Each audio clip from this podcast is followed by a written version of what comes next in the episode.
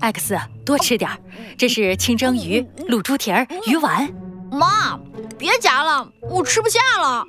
晚饭的餐桌上，艾克斯有些忧愁的看着碗里堆得像小山一样高的食物，在他对面，妈妈一脸疑惑：“这么点儿就吃不下了吗？你正在长身体，要多吃点才行。”不不，让小星吃吧。一听这话，妈妈顿时叉起了腰：“说什么傻话呢？小星是机器狗。呃，对了，你说小星是爷爷送给你的，爷爷不是去外地了吗？”“呃，爷爷托人带给我的，是吗？托谁啊？”“我，我吃饱了，先去做作业了。”“哎，等等，你这孩子，哎，晚上宵夜想吃什么呀？妈妈给你做。”“不，不用了。”艾克斯。陶冶色的回到房间，长长的舒了一口气，看到小星正趴在电脑前，乐呵呵的看着猫和老鼠的动画片。艾克斯，快来快来！我跟你说，这个动画片可有趣啦。小星，先别看了，带我进入侦探大世界。我有种预感，如果能夺取这次大赛的第一，也许就能搞清楚爷爷的下落了。哦，好吧。小星的两只眼睛亮了起来，一条尾巴从书包里伸了出来，像液态金属一样变形，末端像一个吸盘，紧紧贴在艾克斯身上。网络连接，服务器地址锁定，远程访问开始。科技揭开阴影下的 X 谜题，神探艾克斯，消失的女王。一，一阵天旋地转，艾克斯觉得自己的意识正在不断抽离，向着一片黑暗中飞去。时间仿佛过去了一百年，又仿佛只过去了一瞬间。黑暗的世界中亮起了一个巨大的光球，像一个小太阳，散发着温暖的光芒。欢迎进入侦探大世界。尊敬的游戏玩家 X，是否进入侦探任务？进入。光球亮了起来，刺眼的光芒中，艾克斯的眼前慢慢出现了一座美丽古老的城市。尘土飞扬中，一辆马车在艾克斯的面前停下，一个身穿黑色礼服、戴着高筒帽的青年从马车中探出头来。热情地冲艾克斯挥手，X 先生，快上车！小星疑惑地摇摇尾巴。艾克斯，这是你认识的玩家吗？不，我不认识他。我想他应该是由计算机人工智能控制的角色。果然，青年的头顶悬浮着一行小字：“剧院经理约翰”，显示着青年在游戏中的身份。艾克斯跳下马车。马儿打了个响鼻，便慢慢的在凹凸不平的泥土路上跑了起来。车里的两人被晃得东倒西歪。约翰先生，我们这是要去哪儿？哦，当然是去环球剧场了。你不记得了吗？今天是蝴蝶女王演出的日子呀。呃，我们快迟到了，这马车就不能再快点吗？啊，还是不要再快了。我快要颠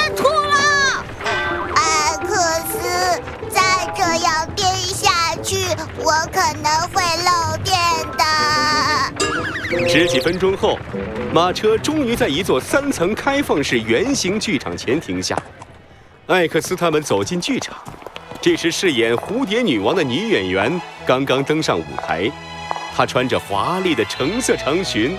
裙摆上缝制了层层叠叠的蕾丝花边，脸上还戴着一顶金色的蝴蝶面具。诸位，今天我要给大家讲述一个蝴蝶女王的事故。哦哦，不不，故事。台下的约翰忧心忡忡地念叨着：“哦天哪，刚开始就说错台词，这出戏完蛋了，完蛋了！”约翰先生，只是说错了一句台词，应该没那么严重吧？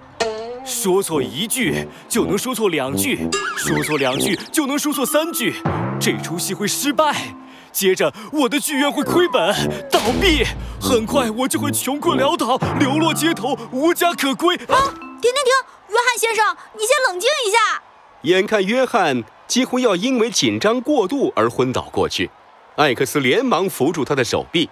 这时，女主角的独角戏结束了，她像一只蝴蝶一样翩翩然从舞台的右侧离开。而小丑、骑士、女仆等配角纷纷从舞台的左侧登场了。骑士拔出了佩剑，小丑手舞足蹈的在舞台上高喊着：“尊敬的蝴蝶女王陛下驾到！”正看到精彩的地方，观众们都伸长了脖子，期待着女王再次登场。可奇怪的是，女王却并没有出现。我说：“尊敬的蝴蝶女王陛下驾到！”可是舞台上依然没有女王的身影。演出终止，演员们将在台上不知所措，观众也骚动了起来。老天，这是怎么回事呀？要我说呀，小丑在演戏呢。接着看吧，女王肯定会出现。我觉得女王不会出现了。演员好像也不知道女主角去哪儿了。我早就说了，我们不应该来看这部戏。艾克斯疑惑地看向了约翰。女王应该在这个时候出来吗？约翰已经急得满头大汗了。哦，是呀，先是念错台词，现在又玩失踪，到底是怎么回事呀？这个演员实在是太不敬业了，我一定要把他开除。这时，舞台上忽然传来一声尖叫。呃，不，不好了，女主角被绑架了！什么？妈妈咪呀！听到消息的约翰差一点没晕过去，而艾克斯立刻跑向了舞台后面。舞台后面就是后台，演员们从后台左侧上场，从右侧下场。这里还存放着大量的道具，本就不大的空间更是显得十分拥挤。饰演小丑的亨利递给艾克斯一封信和一个金色的蝴蝶面具，而信封上画着一只蝴蝶。奇怪的是，蝴蝶的翅膀却是破碎的。艾克斯将信打开，信中写道：“今夜，蝴蝶女王将停止挥舞翅膀，从天空坠落于尘土。”X 先生，一定是写这封信的人绑架了女主角。约翰激动地嚷了起来，而艾克斯自信地敲了敲胸前的 X 徽章。嘿嘿，游戏开始了！我，侦探艾克斯，一定会破解这个女主角失踪之谜的。